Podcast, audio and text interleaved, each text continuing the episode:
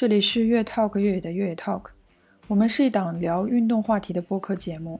我们都非常爱运动，我们也很喜欢户外，我们更喜欢分享跟运动还有户外有关的故事和有趣的人。运动对我们来说是不可或缺的一部分，它帮我们认识到了非常多的朋友，在让我们享受健康的同时，也能更好的去感受自然和更好的享受现代的城市生活。期待你也能通过我们的节目对运动产生一点尝试的冲动。如果你也想跟我们一起聊一聊你对运动还有户外的一些有趣的故事，可以加我们的听众群 Deep Focus 一九九一，深交镜头会拉你进群哦。同时也可以关注我们的微博和微信公众号以及我们的视频号，同样的名字都叫越野 Talk。期待你的关注哦。我们的节目马上开始喽。Hello，大家好，啊，欢迎收听越野 Talk。就我们在我们此时此刻哈，在 All Dog All Dogs 国际户外纪录片嘉年华的现场，就是进行这么一个连续十二个小时的直播录制。呃，大家可能能够从我们从耳机中听到呃周围的声音哈，就我们的录音棚就放在这个主会场这个大屏幕的旁边。呃，大屏幕现在正在播放一些呃片子吧啊，但是呢，这个我们的录音棚内就会邀请一些。户外的大咖或者是一些纪录片导演来我们这儿聊聊天、做做客，啊，就这个时段的嘉宾是有两位，一位是张晶，另外一位是 Nico。好，那我们请张晶老师和 Nico 来给大家打个招呼和自我介绍一下吧。那张张晶老师，你先来吧。Hello，各位听众朋友们，大家好，我是 Mars 张晶，然后一直在做户外以及极限运动的内容。Hello，各位好，我是 Nico。呃，我的主业其实就是滑雪，主要在滑雪。副业呢就是潜潜水啊，冲冲浪，然后玩玩滑翔伞。那我先可能呃问两位一个比较具有共同点的话题吧。一个问题就是两位是怎么开始接触上现在正在玩的这些极限运动的呢？那张老师还是先来吧。嗯，其实接触运动来说，对我来说还是比较早，因为我从小就是运动员。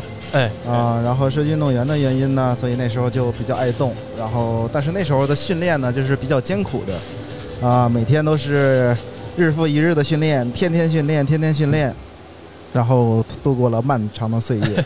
是主攻什么项目呢？主攻那时候是拳击和一百一十米栏。嗯嗯嗯。对，然后到后来呢，然后就上了体育大学。啊，体育大学毕业之后呢，然后就是。不像在那时候在专业队里训练，每天都是被时间安排的。然后从到大学之后呢，就开始时间会比较自由一点，然后就开始啊，因为本来就比较爱动，比较爱玩，就开始去尝试各种啊不同的运动啊，比如水上的运动啊，然后天上的运动啊，然后登山呀、户外呀，然后就很多爱玩的都在一块玩。但你知道，很多户外运动它是其实是比较烧钱的。对对对。啊，然后烧钱会比较多。然后有很多比较啊比较烧钱的运动，所以在大学的时候那时候就玩不了。然后到后来毕业之后呢，也是做的跟运动相关的一些工作，然后健身房啊，然后一些健身类的周边呀。然后那时候是我们在做，包括健身类的俱乐部，啊，运动类的俱乐部。嗯，到后来呢，就开始去尝试一些啊比较。啊，烧钱的一些运动，就是有条件了，对吧？对对对，所以就是越玩玩的越多，所以越玩越要玩，所以这些其实对自己来说也是爱好，然后也是一种挑战。嗯，那 Nico 呢？Nico，我们知道你在滑雪上面应该是很有相当有建树的了，对吧？那你因为呃，我滑雪的时间相对比较久一点吧，因为可能国内滑雪的这个历史还不是很长。但是其实我也算是半路出家的，我是大学的时候才开始滑雪的，就也不像大家想的，你是不是 五六岁就开始滑雪了？也不是。嗯。然后大概嗯，现在滑雪已经有快十年了。嗯。嗯，怎么说呢？我觉得开始滑雪这条路。嗯，因为我我大学的时候就是在长春上的嘛，我们大学旁边就是一个滑雪场，所以我们会比普通人更容易接触到滑雪这个项目，然后就开始一直玩一直玩，然后身边也有很多同学都在玩，就这样没有想到一滑就滑了十年。呃，那你给自己的呃定位是算是一个滑雪运动员吗？呃，我现在是 The North Face 签约的滑雪运动员，对对。但是呃，肯定是区别于说什么国家职业的对吧？对对对，就我觉得我更多的是想把滑雪的这种爱好和精神传达给大家，就能希望用极限运动运动这种方式去影响大家吧。嗯。那那张晶呢？张晶，你滑雪吗？啊，我当然也滑雪，我跟 Nico 也是因为滑雪认识的嘛。嗯。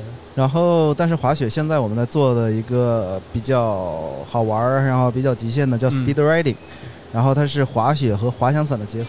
嗯。啊，因为现在国内会这项运动的应该不超过十个人，然后大多数都是我们团队的人。嗯。因为这项运动其实，在因为相对于极限运动来说。在国外其实发展了很长很长的时间，包括像 speed riding 这项运动呢，在国外然后也是发展的其实很早很早了，但是在国内呢，对于极限运动跟一些比较有难度的运动挑战呢，是啊还是比较落后的，相对于来说，啊，所以我们就开始来把这个运动然后在国内开始进行，嗯，因为毕竟还是很多刚开始没有那么多经验嘛，都需要跟国外的运动员去去请教啊，去探讨，去学习。然后再加上国内的一些场地，就很多人不了解这项运动是什么啊，他可能会想，普通这种运动会不会啊带来什么危险啊，或者影影响什么呀？那有危险吗？啊，其实来说，这项运动的危险系数还是蛮大的。嗯，然后 但是确实还有危险，非常非常危险。但是我们对啊招募的一些运动员，或者我们自己培养的这些 speed running 的运动员，是要求是非常高的，就是你必须达到我们的一些达到这些培训那个开始尝试的一些起点之后。就比如你最少要留空两百个小时，两百个起落，然后你的滑雪啊的这个等级要非常高。然后像尼口现在的滑雪没问题了，所以他现在一直在学滑，对，他在学滑翔伞。所以这项运动呢，其实对我觉得是。啊，包括去，呃，上个雪季我们在将军山飞的也非常非常爽啊，一天可以飞 十八趟，然后非常非常刺激。所以这个就是滑雪往上再带来的魅力。因为像之前单板啊、双板啊、自由式啊，我也一直有有在练，所以但是也是为了去可以把这项 speed riding 这项运动玩得更好嘛。对，那你看你说这个 speed riding 这项这项运动。它也是滑雪跟一个飞行的一个结合，对吧？那我昨天看你在这个颁奖礼的台上也说自己上天下海，什么运动都干，净干这些，呃，特别极限的运运动。那你上天有什么经历吗？就是上天的这些运动。嗯，上天的运动其实我觉得天上的运动是非常自由的啊，因为很多人啊，就是人人类呢都非常想要一双翅膀可以在天上飞，对吧？对，都想飞。所以在天上的运动，你就是啊，完全视角不一样。因为那时候最开始我都是在玩地上的或者海里的，然后没有开始的时候没有尝试天上运动。到后来我去那个新西兰那边去玩的时候啊，体验了一次滑翔伞。啊，从从因为从天上的看下看到的视角跟感觉是完全不一样的，嗯，所以呢，后来就开始去学跳伞呀、滑翔伞呀，然后不同的包括像啊运动飞机这样不同的运动，然后呢，在天上这些运动其实，嗯，其实也有经历过一些危险，要包括有一些乱流啊，或者是伞被趴塌了呀，像跳伞的时候伞绳缠绕啊，或者是紧急的一些状况，其实啊都会遇到，但是。像极限运动来说，并不是所有人都可以那么简单去尝试的，因为你需要花大量的时间精力，你就要去练习，你要达到一定的要求之后，你才能去体验这项运动。所以我觉着，呃，相对于危险系数，还是要跟自己的经验还有跟自己的学习挂钩的。嗯嗯，那还需要钱。对，那 Nico 呢？Nico 你，呃，你体验到这个天上的这些运动是有什么特殊的魅力吗？对你来说，是不是也特别有意思啊？我觉得，嗯，因为我之前在陆地上的运动 多一点嘛，然后其实我会觉得，我们比如说我在滑雪的时候，我觉得更多的你享受的是一个就就并不一定是一个一个人的状态。比如说，呃，我可以自己滑，但我也会更多的享受跟朋友们在一起滑雪的那种就共享分享的乐趣。但是你在天上滑翔伞的时候，其实你一直都是一个人的，因为你只能一个人滑。那这个时候你就会有很多的时间去静下心来，然后。一个人独自沉浸在那种就是状态当中，对对对对，那个感觉很好。那那不感觉到孤单吗？因为也不会飞那么久。那张晶呢？张晶，你有过这种跟陆地？你你好像玩的都是一些比较个人的运动哈，例如潜水，可能也是在某种状态的时候，也是只有自己只能听到自己的心跳的感觉，呼吸和心跳的感觉。那你你怎么看这种这种状态呢？你是非常沉浸在其中吗？还是也有些其他的想要呃尝试一些团队的一些接触的多一点的运动？嗯，其实这个是我觉得是两两点都是非常好的，嗯因为像。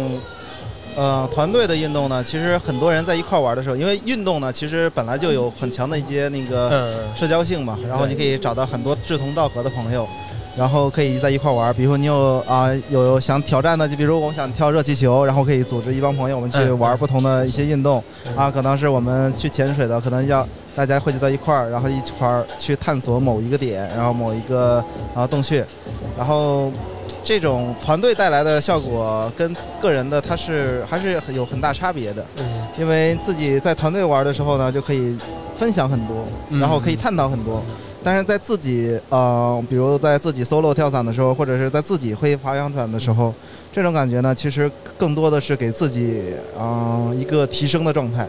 因为我们在自，比如像自己在飞滑翔伞的时候，你会感觉啊，怎么去很用心的去找气流，因为那时候就不会跟旁边的人会有一些交流。如果你要是想飞越野，可以跟大家还有朋友一块儿去从这个点飞到哪那个点，然后这样它是有一定的这个团队性的。嗯那像自己的话，你就需要更多的思考啊，包包括这边哪边有没有气流啊，我要从哪儿从哪儿开始去飞啊，接下来我要去哪儿啊，然后一直在啊、提升自己，包括一些自己呃自己的技巧。明白明白。那那我就再问你一个问题，就是这个滑翔伞哈，你刚才说也有要也有越野的对吧？还有一些什么？那它是分呃不同种玩法的吗？不同种形式的吗？对，像滑翔伞其实也是一个非常安全的运动。我做个科普。对，滑翔伞是一项非常安全运动，然后它也是最便宜呢，可以实现单人飞行的。最便宜的对，最便宜可以实现单人飞行的航空飞行器。嗯啊，然后这个呢，它不像跳伞一样，就是跳伞你可能是自由落体，然后开伞，然后规划航线降落，然后可能大概呃差不多从跳下来自由落体加降落有两分钟吧。嗯然后但是你滑翔伞呢，你就可以去盘气流，你可以找到自己啊往上飞的这种感觉。啊，你可以飞，可能飞可以飞百公里，你可以如果技术高的话，可以飞百公里，或者再往再远再去越野，然后去从这个山头到另一个山头找气流，然后一起补充气流往下一个点去啊去飞，然后呢也可以去啊去做一些飞行的特技，嗯这种都是不一样的。而且像滑翔伞就可以，你可以飞很长很长时间，就说如果抓到气流好的话，哎你就可以飞个十几个小时都没有问题。飞十几个小时。嗯对，但是前提是你可以要保持自己的体力啊，然后要节，呃，保持自己也不能上厕所。对，这就是一些特实际的问题了哈。。对对对，嗯那那你说还还是可以是可以你你通过伞身和通过你自己来感受到那种气流吗？还是有一些仪仪器可以监测到呢？嗯，刚开始的话还是要靠自己的感觉，嗯因为靠自己的感觉的话，会比上来就接触仪器会比较好。但是嗯我们会有那个会有气流，会有那个仪器嘛，就会嗯。滴滴滴滴滴滴滴，告诉你哪儿就要上升了，到时候你要去做盘气流的，嗯，然后就可以上去了。它就是有一些规定的，不是是一些呃方式吧，或者是方法来来来来把这个气流成为你的动力，对吧？对对它是有那个仪器可以辅助的。嗯嗯嗯，是那那你当然肯定也需要个人的一些技术和练习，才能更更高效的把这个气流转化成动力，对吧？对对对对对，这嗯些都是需要长时间，因为像滑翔伞这样运动，它不是上来你就可以练练好的，嗯对吧？你需要花很长的时间，一次一次的起落，嗯包括像每次你起落要起落和呃起飞和降落，你就需要哎可需要很完美的飞出去，然后可以很完美的落地，保证安全。其实这都是比较重要的，因为像滑翔伞来说，大多数出现问题都是在起飞和降落的时候，然后还有就是没有不不考虑就是不考虑天气因素啊，一定要一定要飞。尊重对，不不，一定要尊重自啊，然一定。要觉得对，对我知道，呃，呃，两位啊，不不仅是在这个呃运动上都比较有自己的专长哈，就是玩的也比较够比较极限。那与此同时呢，呃两位在媒体平台上、新媒体平台上也都 也都有着呃相当多的粉丝和观众吧，我可以这么说。那我想问一下两位。呃，是你怎么怎么开始把自己的运动生活或者是一些运动挑战放在社交媒体平台上来分享给大家呢？从什么时候开始的呢？Nico 先说。呃，我其实还算一六一七年的时候吧，嗯嗯那个时候刚回来，然后刚好国内有一个做滑雪的社交平台，然后当时跟他们做了一个签约，主要发一些滑雪的内容。但是其实我我自己生活里是个不太爱拍照，也不太喜欢拍视频的人。我现在出内容都是每天被逼着出。品牌品牌方爸爸要求的是吧？对对对，因为因为其实我我找一些的想法就是，我做一项运动，我要享受这个运动，我要沉浸在里面，我不想花那么多时间去拍视频、拍图片，然后我自己就没有办法真正的去玩这项运动了。因为其实这个很常见，就当你想好好玩的话，你肯定是没有时间拍照片，你也没有办法化那么漂亮的妆什么的。这个说说你呢是吧？它就是一个冲突的东西，所以，但这两年就是为了为了各个品牌爸爸嘛，就我也我我已经已经放弃了是吧？妥协了，对。那你刚才说你从国外回来，你去国外是专门学习滑雪吗？还是在外面学习呢？嗯，对，就专门去学滑雪。滑雪。嗯，那你可以讲一讲。这段经历吗？是因为是因为水平到了一定的程度，就想再提高才去国外的吗？还是呃想去国外雪场，感受更多的雪，才要去的吗？当时也是有一个契机，那个时候刚好大学毕业，然后在一个国内一个学长实习，然后当时呢有一个加拿大的培训官，他到中国来培训，那时还没有疫情嘛，他然后我当时刚好是给他做翻译，然后他那个时候就跟我聊了很多，比如说他他们在国外的一些培训师。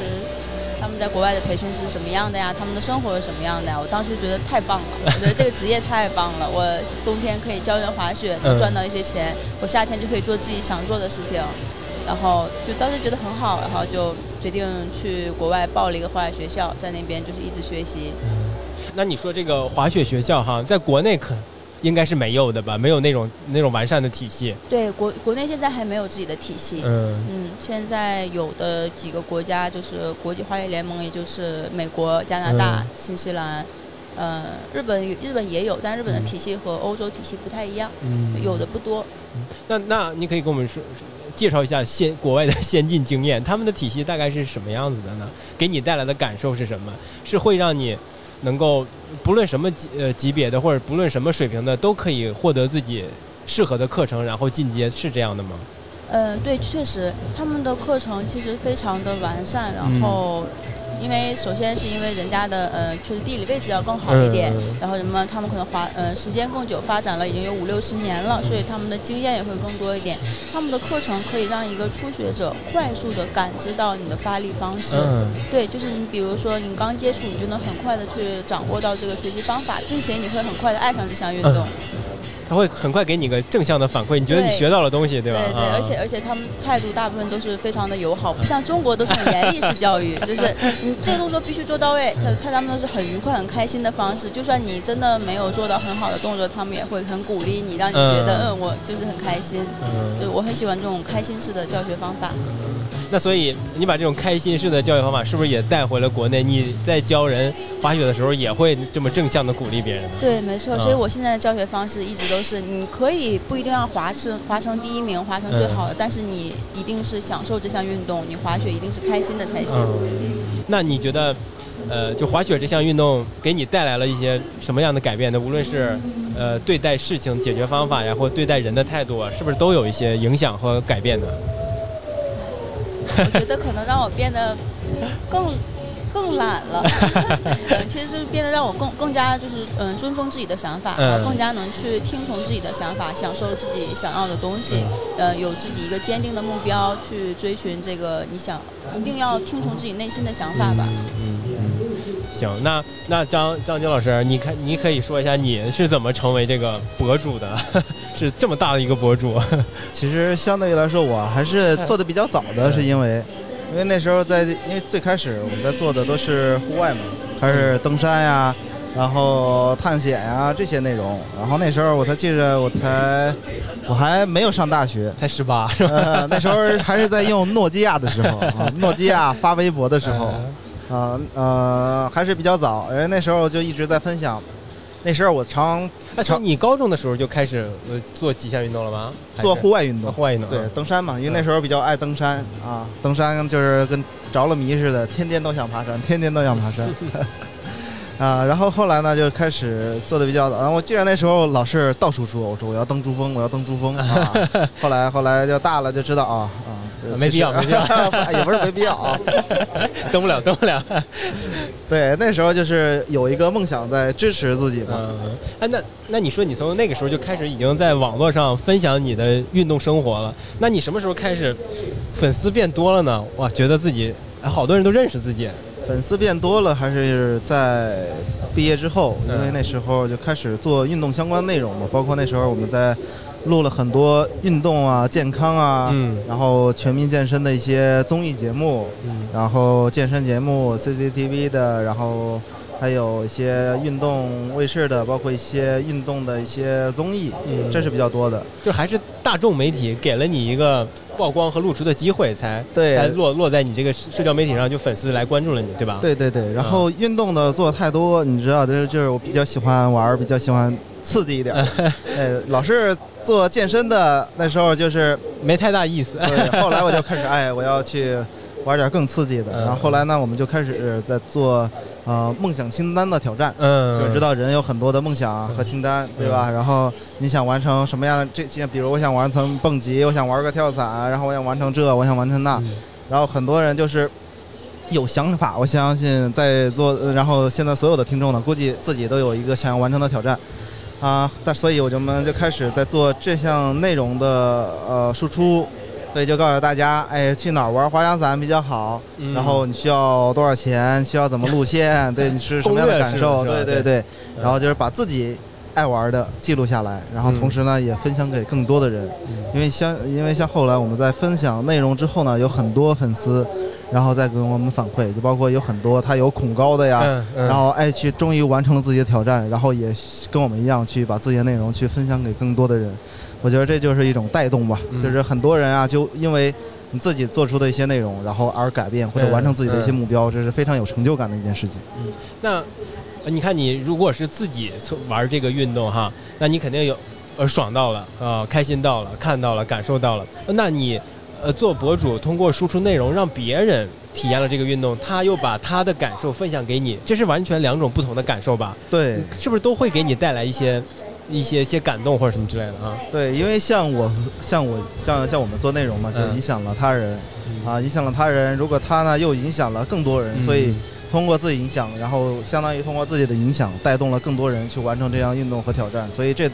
感觉是非常不一样的，因为像自己完成的话，就是完成了自己的一个目标。嗯。但是你的自己完成的目标，同时呢又帮他人完成了目标，所以这就是非常非常自豪的。那你有没有过，呃，还记得的哈？还记得的就是哦，无论是呃粉丝跟你见面跟你分享的他的改变，还是通过私信或者是通过留言什么的传递到你这儿的，他说他分享他的故事，有没有一些让你特别感动的一些事儿？可以跟我们分享一下。我记得是有一个蹦极的，你知道吗？啊，后来因为当时去新西兰的时候，就录把所有的那些极限运动就全都 体验了一遍，对，做了一遍嘛。因为那时候像极那个新西兰还是体极限运动非常繁盛的地儿，对吧？新西兰是冒险之都嘛，它有很多的极限运动都在那里，包括像蹦极也都是从那里诞生的。呃，所以那时候我去那边体验蹦极，因为像你知道国内的一些蹦极，它其实。不像国外，它的景点或者是高度有那么高，但现在是有了，现在是有了，之前是没有的，啊，后来，然后当时我就把所有的蹦极，然后全都体验一遍，然后包括后来还有啊，我完成了一个后空翻的蹦极，我想大家都是直接往下一跳就蹦出去了，不行，我要完成一个后空翻的蹦极，后来我就把那个发出去之后呢，然后有一个粉丝后来他去。啊，体验了蹦极这个项目，然后他给我发，他站在那边就很久没有跳下去。后来说想了想啊，我看到那个张晶的视频啊，他可以啊，我也可以，哦，就就完成了。对，所以这种，因为你这蹦极的时候站到那个蹦极台的边缘你往下看，其实是其实都会有害怕的。嗯，对，当时我在新西兰的时候，在啊天空塔上边，其实我也犹豫了一下，因为。我也是，我当时我上去之前很兴奋，觉得终于要去跳，因为当时他那是南半球最高的蹦极，特别兴奋，可开心了。上去哇这么高，因为是峡谷，它底下真的是有一个震撼到。对，它是一个超大的峡谷，你感觉你下去底下都是黑的。然后我直接就说，我说我还可不可以退出？他说钱不退哦，我马上就跳了。果然钱还是影响的关键因素啊，对啊。所以你那个。呃，悬崖蹦极跟天空塔都蹦了，嗯，对吧？对对。天空，因为像天空塔蹦极的时候，呃，它跟峡谷蹦极其实还是有有差别的。嗯峡谷蹦极，因为它它是一个峡谷嘛，其实嗯你你觉得它是在那个户外里边，其实感觉是还是比较比较大的。但是我们在那个天空塔上边，你往下看，因为都是城市，然后下边都是人，都是车，嗯我往上面站的第一个想法就是，哇，我掉下去是不是会像西红柿一样啪叽？摔在摔烂在地上是吗？对对对。嗯那所以这是两种完全不同的体验，对吧？就无论是就是在峡谷和是在在高楼上是不一样的，对。那哪个你你更喜欢哪个呢，尼可？我肯定是喜欢峡谷里的那种，所以那种深渊感吗？是吧对对，就是那种坠入深渊的感觉。嗯跳下去不知道通向哪里。那张张晶呢？你更喜欢哪一种？我更喜欢，我觉得西红柿更喜欢，都喜欢，都喜欢。嗯那所以你呃你个人的经历或者你分享出的内容，确确实实是能够把这种嗯信息传递出去，传递给你的受众，让他们也能够做出一些不一样的挑挑战或者是尝试。这个其实是作为一个博主是呃蛮大的一个价值感所在，对吧？对，而且像我们做的分享，确实来说都是比较费钱的。是，对，因为你要知道，像这些东西呢，都需要去踩坑的，因为你不知道这边培训怎么样，那边学的怎么样，这边体验怎么样，那边体验怎么样，而且这些都是一些高消费的运动。对所以像我们去分享的，绝对都是通过自身经历，然后觉着哪好才会分享给大家，哪儿不好自己知道了，哎，就 OK 了。也要分享给大家，是吧？啊对，分享也在这不好，对吧？会说也会说，嗯，所以呢，就是把好的告诉大家，可以让大家去更多的，因为不想你像一个人去踩个坑，十个人踩个坑，那不如啊、我来踩个坑，让大家剩下九个人都会好好的去完成这项运动。哎，因为像这种就体验感就会更好。其实我们我在呃我我们在你的视频上或者是你分享的图片上都能看得出出来是一个就非常酷炫的一个生活哈啊、就是满世界飞到处玩儿又是上天又是潜水就是很很很光鲜很亮丽对吧？那但是肯定啊肯定在这背后会有一些呃一些心酸吧或者一些困难。那你作为博主有有有遇到过这样的一些困境吗？或者一遇到过什么困难可以跟大家说说？困境嗯数不胜数。对，像 Nico 刚开始前段时间 Nico 在、嗯在我们那儿学滑翔伞的时候，嗯哇，他的训练真的是也很辛苦的，每天都在看着他艰苦的训练啊，但是最后终于成功啊首飞了，对吧？来来，你 Nico 可以讲讲你这个艰难的学习历程，那也太苦了。已经不忍回顾了是吗？啊，其实，呃，我这次学滑翔伞对我来说是一个新的挑战，因为我其实已经好几年没有接触新的运动形式了对吧？对，没有去重新去学习一项新的运动了。我可能在滑雪里面当惯太久的这个嗯高手了，然后就很少从基层去学一样。所以这次学滑翔伞真的是深入民间了也算是吧，与民同乐了。一开始真的非常的累，因为我去的时候刚好就是六月末七月初的时候，嗯是北京最热的时候，零上三十八度，嗯，哇！吓人啊！顶着大太阳，然后每天从上午练到下午，就因为那个它的伞包，它有个坐带，非常的重，加起来大概有十几斤。可能我那个练习的伞还会轻一点点，嗯然后每天拖着十几中斤就在那个太阳底下跑，跑好几好几十个来回儿，哇，一直跑。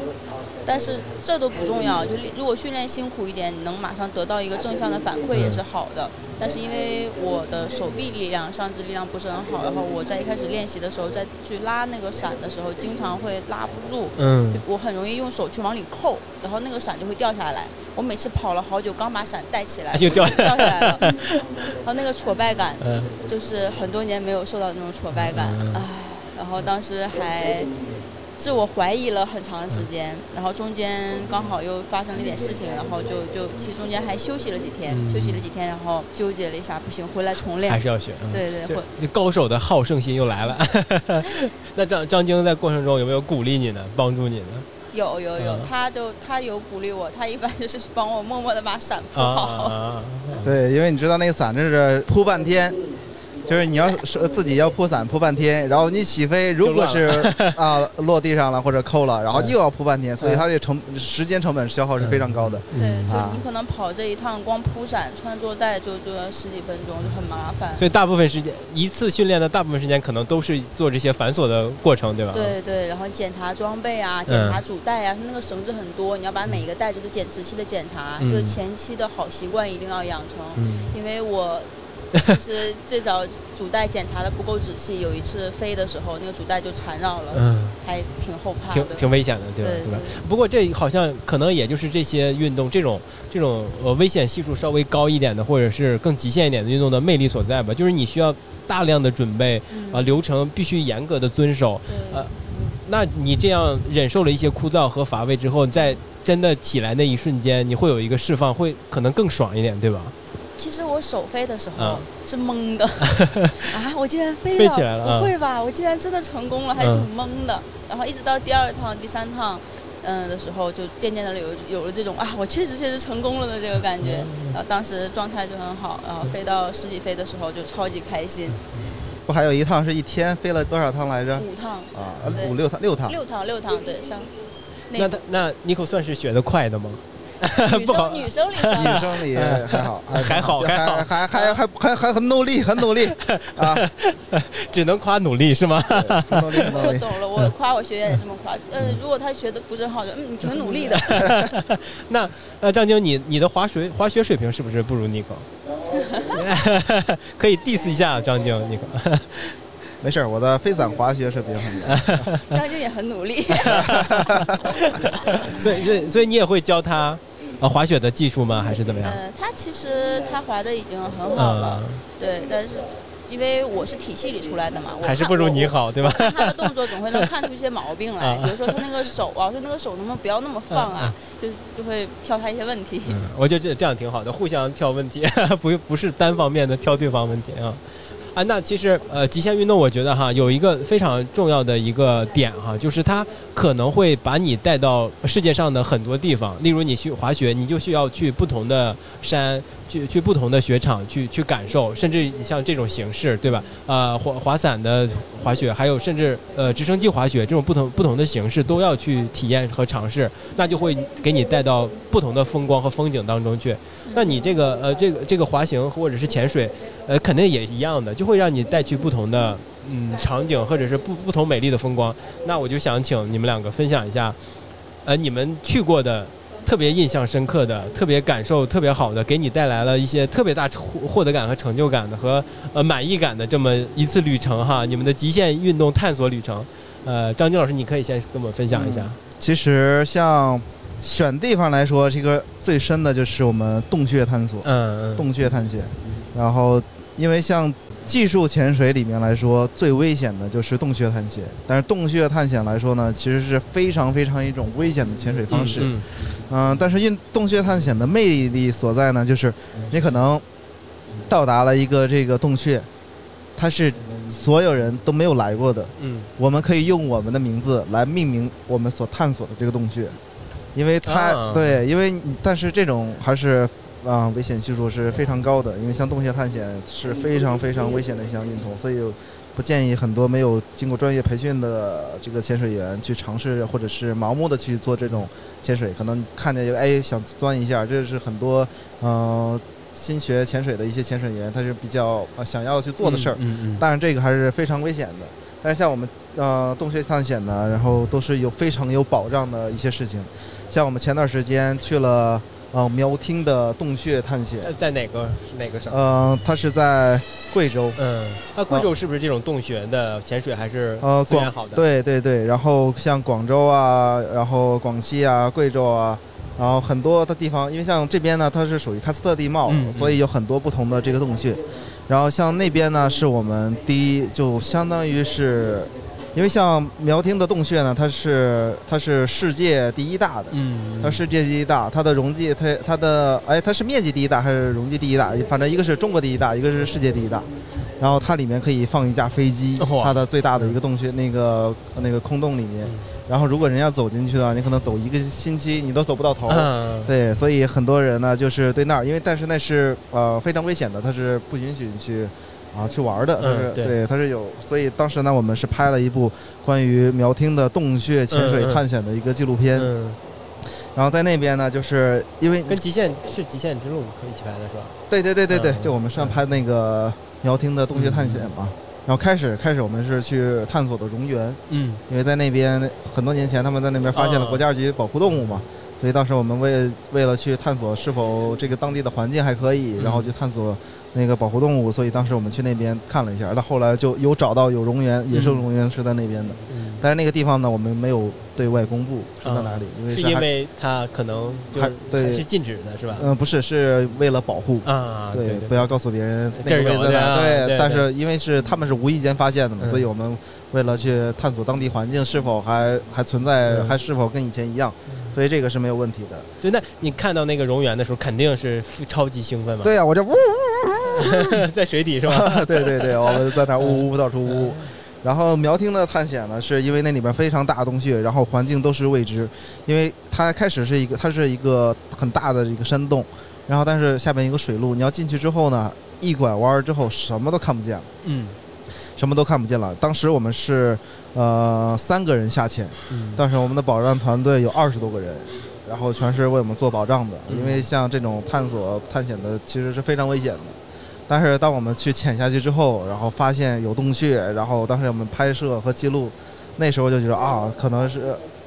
当时我们带了一个，还带了一个女孩，因为她她可她就是全世界啊第一个能下到这边这个嗯潜水的女孩儿，但是像我们男生就不一样了，对吧？还有其他同伴，对，所以这这这个就是非常非常觉得荣幸的。嗯嗯嗯，那这个洞穴呃探险哈，它魅力所在呢？你看很幽闭的环境，甚至很狭窄的通道，对吧？对那那魅力所在可能就是这种未知吗？和这种恐惧吗？玩弄恐惧是吗？就是因为很多人对洞穴都是有恐惧的，对包括对对黑暗也是有恐惧的。嗯其实你要是正常来说，我们也会恐惧的。啊，我们跟我们同伴去潜，呃，当时有一次是啊，突然就一拐弯儿啊，拐错了地儿了，然后当时一下突然一黑，然后真的是会有恐惧的这种状态。嗯因为在洞穴，就是如果出出危险，那绝对就是危险了。对对对，没他没机会了，他没有任何补救措施，所以就像在洞穴里，如果真的同伴出危险，我们能施救的手几率段其实也非常非常小嗯，所以其实是，所以它对很多运动来说嗯是非常危险的，像那个潜水的方式嘛。对对，呃，那你在这个黑暗的洞穴里、曲曲折的洞穴里、未知的洞穴里，看没看到过什么稀奇古怪的东西？嗯，有啊，这个嗯也有，但是这个里边不方便说，还是比较害怕的。真的有啊？对对 对，但是更多呢，灵异故事了是吗？啊，对，但是更多呢就是一些钟乳石啊、蝙蝠啊，对，这个是非常。哎，就你好好奇心拉满。对嗯，Nico 当时我们有带着去洞穴潜水那儿，但是没有让他进去，他嗯只是在啊、休闲潜水，因为他是休闲潜水员嘛，然后他是在可以休闲潜水员的地方，然后他有看到那个洞穴。哎，那 Nico 你你会想吗？会想，哎呦，我也想练习练习，积累积累经验，然后也进去，也也深入进去，有过这种想法吗？冲动吗？有那天我跟他们去了之后，我有在他那个洞口游了两圈儿，啊，因为我是没有那个洞穴潜水潜水证的，嗯啊，我只是休闲潜水员，我游了两圈，我觉得里面哇太黑了，太窄了。嗯其实我考试的时候我有考过夜潜，但是就我觉得人类就是天生对黑暗的那种恐惧，我觉得还是需要一定的练习吧，然后去适应那种状态。但我当时还是挺想下去的，但是确实很怕，确实很怕。那所以以后可能哈，可能也是有机会要要要去的，对吧如？果有机会的话，我还是挺想学习一下这个洞穴潜水的。看看一看那些不方便讲的东东灵异故事是吧？就好奇心拉满了。觉得就是嗯，学习一样新东西嘛，嗯然后去获得这个成就感是很重要的，嗯它是能嗯激励你走下去的一个动力。如果一直停滞不前的话，就生活会变得没有那么有趣。嗯，对。那你你看，呃，张晶是在呃不断的尝试一些新的，嗯而且也在一些专项的一些运动里在不断的深深入。那我想问问 Nico，你在滑雪这个这项运动当中，还有什么呃对自己的想象力吗？或者是设想未来的计划呀？当一个好的教练，非常非常好的教练，或者是自己运动的能力上也要提升这种。我是希，因为我之前在滑雪里待的比较久，我嗯是希望我未来的几年里能在更多其他的运动里去发现更多的乐趣。嗯，我是这个是我这两年的希望吧。不是还要 speed riding 嘛。啊对对对对然后今年冬天正好刚好可以把这个我刚学的滑翔伞跟这个滑雪结合起来，然后希望今年能尝试成功这个 speed riding 这项运动。所以还是没有尝试成功的，对吧？没有，他还还还没学，还没是需要先积累这个飞飞行，对对吧？对，啊飞行公里数要先积累一下。嗯对，因为他滑雪 OK 了，但是就差伞了嘛。因为像很多人刚开始学，需要你又学要学滑，要不然就你要把滑雪练得很厉害，嗯你要再把滑翔伞练得很厉害。然后这项运动两个都厉害了之后呢，这项运动又是一个新运动，你要花很长时间去尝试，然后才能慢慢有基础，再能很厉害。就是一加一它不是等于二的运动，这个是是啊，你需要是一，个新的，对吧你加完之后，你还要重新再开始学这项运动。嗯嗯我前两年的时候说，我觉得人一辈子只做好一件事情就够用了。然后我觉得滑雪就是我这辈子最想做的事儿。然后那个时候又能出国，就我觉得能带着滑雪这项技能到各个国家去滑雪，去体验不同的风土人情，特别棒。嗯，但是现在因为这个大环境的原因，我们只能在国内，所以那就去发展一些国内好玩的东西。那你刚才说呃能体验到呃风各各种各样的风土人情，那你到底体验过什么让你印象深刻，或者是至今难忘的，还想再去的，或者是什么的，呃一些奇迹的画面之类的？都想去，就就各个地方，就甚至甚至是一个国家的不同雪场，嗯在不同的时间段都会给你带来不一样的体验，这个是真的。去过最远的地方就是芬兰，嗯芬兰北极圈里的一个滑雪场叫做 Levi，那个非常的有名。当时我们也是冲着极光去的，呃，还拍了一个在极光下的滑雪，超级冷。以前我总说什么东北最冷是吧？对，东北滑雪 冷啊，哇，跟那儿比，这真的是是什么都不是，那简直太冷了。我们当时穿了羽绒服，里面穿了那么多层，套了个大羽绒服，那都冻得我一直在流眼泪，就非常的冷。但那边的景色真的非常漂亮，因为是冬天去的，圣诞节去的，它是极夜。从一天只有两个小时的白天，一直都是夜晚。它那个滑雪场呢，就是全部都是有灯光的。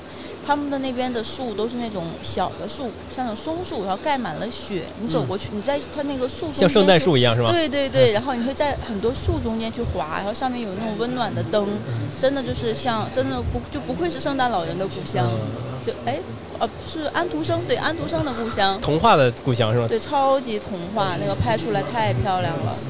所以那那次是你作为一个被拍摄对象去去的吗？对对对，当时是给那个芬兰旅游局拍。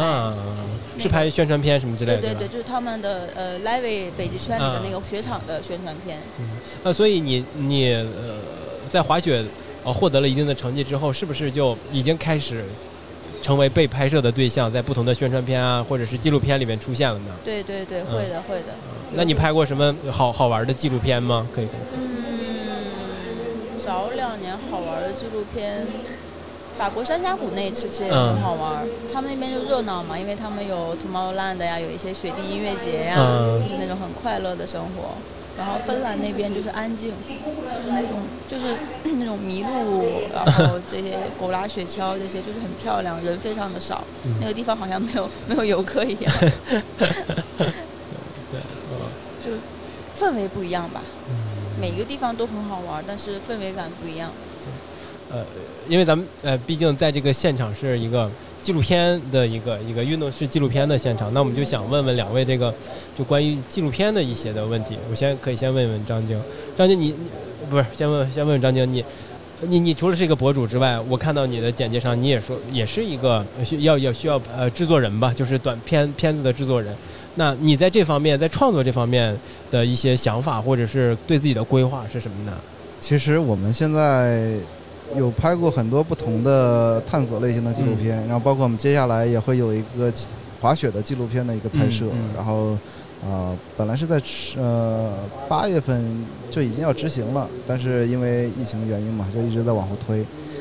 嗯、像我们拍摄记录来说呢，就是我觉着对我来说是最大的，就是我想记录，嗯嗯。对我想记录。然后还有就是我们要拍的话，就是拍会比较好玩儿、刺激一点。嗯嗯。对，因为这些东西呢，你不光不光要了解你在某项，我像像我们这些玩的运动来说，它是刚开始你接触是有多么的困难，包括像在过程中会遇到什么样各种不同的问题，当你很多时候，因为像很多现在在户外嗯。或者在运动的时候，很多问题是不可控的，不是像我们在片场，我们全都去安排好啊了之后，可能有这个事儿，可能有那个就可以对，对就可以帮忙解决的。嗯。但是像户外可能不就不一样，像我们有的时候拍完之后啊，相机就丢的 掉水里的啊，还有一次就是我们在拍潜水的时候，拍着拍着相机啊那个断杆断了之后就找不着了，素材就没了。所以它并不是就很多大家都以为像纪录片的魅力就是它很有具有很大的即时性。对它有它有很大的即时性，就当时发生的事情，你说可以把它记录下来。但是它不是像我们像可能是我们拍个 TVC 啊，我们拍个嗯宣传片啊，我们可以做演绎。对，当时但但是像记录型类型的那种东西，你看着是最真、最有意思的。嗯对，包括你回下来，你可以记录到，你现在在回想的时候，你再再看看当时的片 片子，对哎，当时我心里是什么感受？我当时会怎么样怎么样？对，它是这个是不一样的。而且像我像之前像拍摄的时候，我们需要很多不同的这个保障嘛，然后你需要考虑到很多的问题，啊，可能天气问题啊，可能车辆问题啊，可能人员问题啊，可能嗯今天人不舒服了，可能今天突然哎对下雨了。对吧？或者是哎，今天涨潮了，或者是怎么着，各种问题就出现。但是这个呢，也是我们在记录的时候，也是一种快乐嗯啊。你涨潮呃，或者是有什么问题，我们可以把问题都记录下来。嗯啊像哦，我们有一个伙伴，他是摄影师，啊，他每次出去拍摄，要不然就出现这问题，要不然就出现那问题，要不然这相机充没忘充电，要不然就缺少零件没带，要不然镜头忘带了啊。现在是上次我们去拍摄的时候，他说啊，出现在出来拍摄一定要拜一拜。呃剧组的传统嘛，拜一拜，开机之前拜一拜。对对对对对对，所以你对呃纪录片的呃审美吧，或者可以这么说，其实是这种即时性和意外性，你觉得它是它呃非常大的魅力所在，对吧？对对，因为你不知道接下来会发生什么，对吧？嗯但是你你会把很多有意思的事情都会再记录下来，对，这时候这是才是最真实的，因为这纪录片第一就要真实。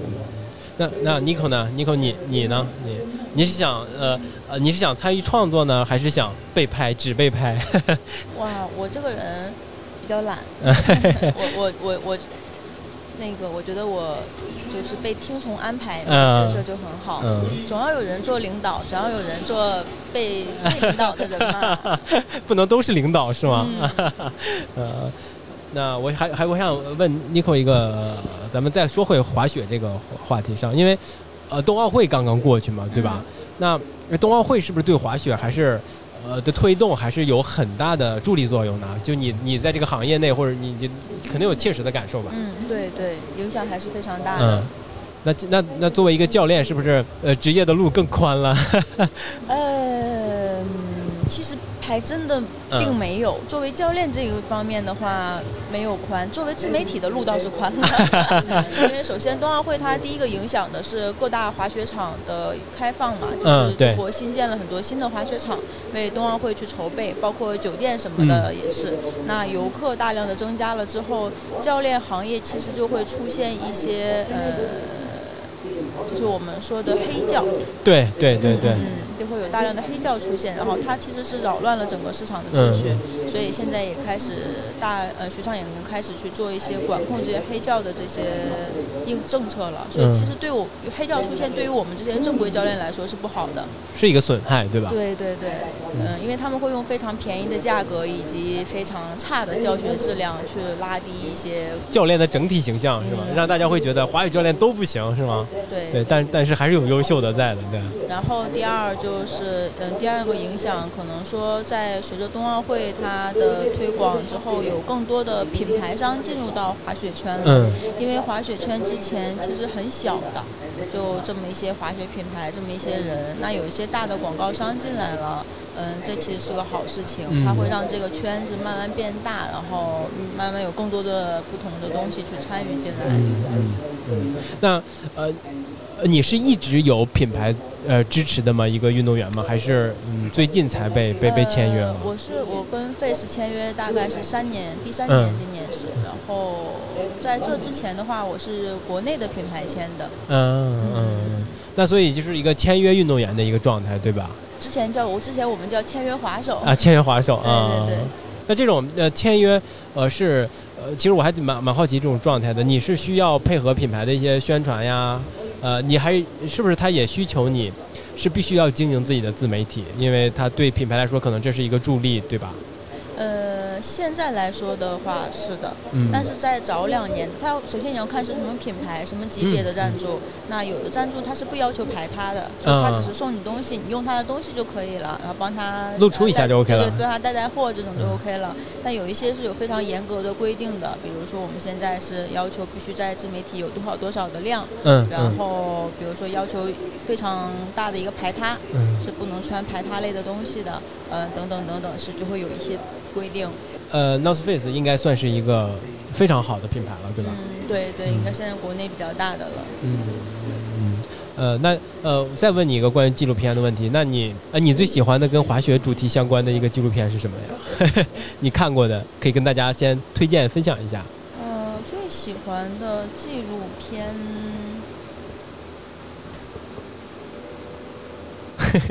我觉得昨天那个向阳而生就不错。啊，对，确实接的好。对，哎，张张晶老师真的是专业的，专业捧哏的是吗？其实我们呃本来想把请请两位过来，呃是想聊聊一个就跟自媒体跟一个运动博主相关的一个一个话题哈，就是运动博主肯定是呃他他一方面是你大家能看到的，呃能去到世界各地去哪儿玩，就是还能拿钱还能免费是吧？还能拿装备什么的都都都很好。呃那呃但是随着流量的变大，尤其是张张晶老师哈，你的流量应该是非常大了，就算是顶流了吧？就是在运动博主里面算是比较。比较顶流的，对，对于你来说，这个流量，呃，你有没有有没有感，肯定给你带来了好处？那你有没有感受过它给你带来的一些呃呃坏的地方呢？它你会不会肯定会网络上有一些人质疑你或怎么样的吧？说的好，说你以为那些网红都都是表面上看的那么好吗？不，他们实际上过得比你想的还要好，是吗？哪有那么好？没有那么好。其实先说就是，像其实很多你看我们出很多内容，其实都是。非常累的，你包括像这周就已经很忙了。从哎，你看往回找补了啊，对，赶紧说自己不好不好不好。像我们南京南京活动完了之后，就去上海，上海活动完了之后，然后又去安吉，安吉了之后又返返回上海，然后又去北京，然后昨天又赶回来，真好，真好，都是很忙的。像我们之前很多出国的拍摄，就是你看我出国很多有一些拍摄之后分享，在玩去这玩去玩去那玩，其实。时间都是非常紧张的，我们都是安排的，从早上一起上车，然后一天有很多的点，就是上车、上车睡觉，下车拍，下车拍完上车睡，然后一天很多点，全部要要，因为时间都比较紧嘛，然后行程都比较赶，所以把这些时间都是需要找找补回来，所以那时候就是内容就非常多，所以大家很可能看到，哎，可能去这玩去那玩了。但实际上是，其实也玩不尽兴，对吧？对，就是非常非常累的。像我们，像我们很多，包括做培训，或者是像我们学习某项技能的时候，其实流量多的话，很多人都会来来找你，嗯，啊，邀请你去他那儿去学，然后到到这儿学，到那儿学。但是我从来没有这样，都是自费学。对我都是自费去学，因为我我要去找，我觉着哎，行业大家。评判会比较好的，因为都是圈里人嘛，对，都是圈里人，大家都知道哪儿好哪儿不好，对，一一打听就知道去哪儿学会比较好。但是，呃，自己把这些内容去学完之后，不是像那种，因为像我们正常的话，如果是去做一个活动或者是做拍摄，你肯定是需要有。有相互支持的嘛，对吧？他你帮我这个，我要我我要我回馈你那个，对我帮你出内容啊，或者帮你做推广，或者是相互支持。但是这种呢，我如果在学习任何一项极限运动或者户外运动的时候，我都是花时间，我不要，我只要专心学习，要要学专专心的学习，把这个技能学好。等我这些搞完之后，哎，如果如果以后去学什么，我们再再再再。所以很多我们去学东西的时候，就不会说我是做什么的。嗯嗯。对，像现在很多去学习说啊，我是做什么的？我有多少抖音探店的，这是吧？我有多少流量，对吧？我可以帮你做做做做。但是我从来不这样，我都是哎自己偷偷学完之后，大家才知道哦，我是做什么，我是做。那所以你是这套行为方式，呃，也是在吃过亏以后才。才才掌掌握的这么一个平衡吧，就是一个舒适的状态。对，因为你发现很多东西，你去了之后，你不是在在真正学习了。对你，但是这些一切免费的东西在暗中已经标好了价格，是吧？对，你要真正学习、真正去掌握某项东西的时候，那肯定是需要花不同的嗯付出的，所以这这个就是很很重要的。嗯所以包括像 Nico 刚才 Nico 刚才所说的嘛，就是滑雪，他们现在有些价格就打得非常便宜。所以像很多运动的话，不是你价格，你可能我来来衡量这个标准的，嗯，就是很多就比如像很多人上来就买了很巨贵的课是吧？啊、巨贵的课，很便宜的装备，就是你嗯刚开始什么都不会，你买很贵的装备，其实没有什么太大的用处。嗯但是刚开始就是你什么也不会，但是你买很便宜、很次的一些装备，这样这都是有危险性的。像嗯有些护具就可能哎安全系数很低，包括新手再去学的话，你肯定是有有有有一定安全事故的，所以这个都是有影响的。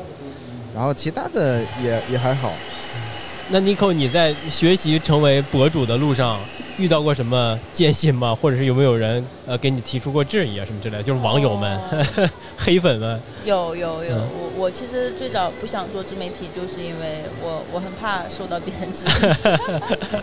我是个玻璃心的人，嗯呃，但但确实是就是你去出一些内容的时候，就会有一些人去质疑你，他觉得你的你说的东西有问题，你的动作没有那么好，嗯嗯然后等等等等。像当时嗯、谷爱凌最火的时候，我当时也是跟风发了一个嗯、双板自由，因为为什么双板自由式嘛？然后然后就是说像艾琳呃给艾琳打 call 啊这样的嘛。嗯然后发了一个视频，其实那个那个拍的确实还挺我我还挺喜欢的，然后但是底下就会有一些声音说说嗯就是啊你你连因为谷爱凌当时不做了幺六二零嘛，嗯你连幺六二零都做不出来，你还发还好意思发视频，就是 是不是世界上只有只有谷爱凌一个人能做这个动作？呃现在为止是的，呃大概就是这种吧，然嗯，后一些无理的无理的一些一些指责，对对吧？对对，然嗯后看完了我我就很玻璃心，我还自己难受了好久。嗯，不过这个要再成为呃博主之路上，一定要克服的心态。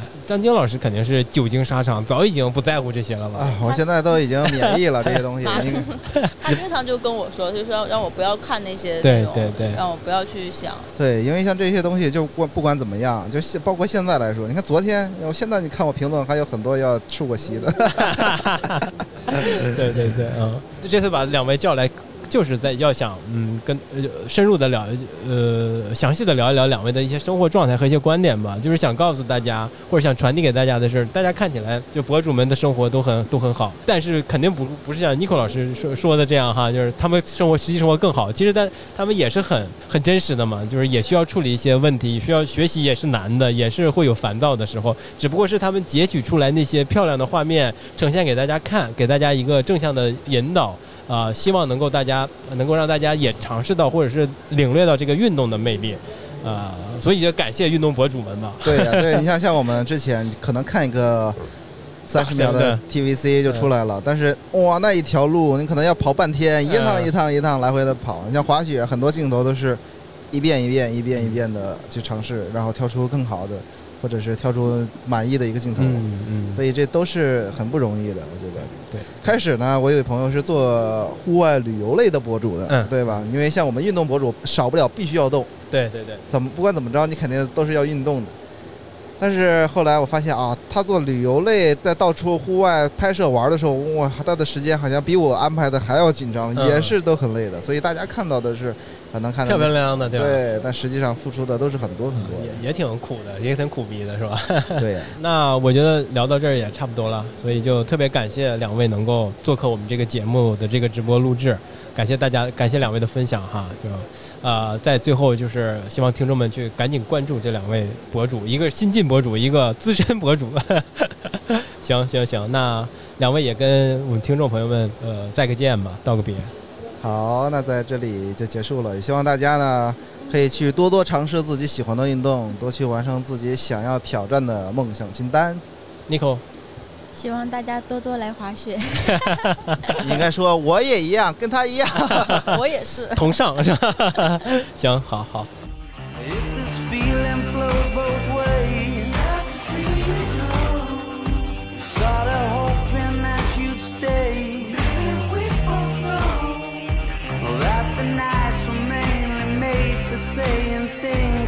can't say tomorrow day. Crawling back to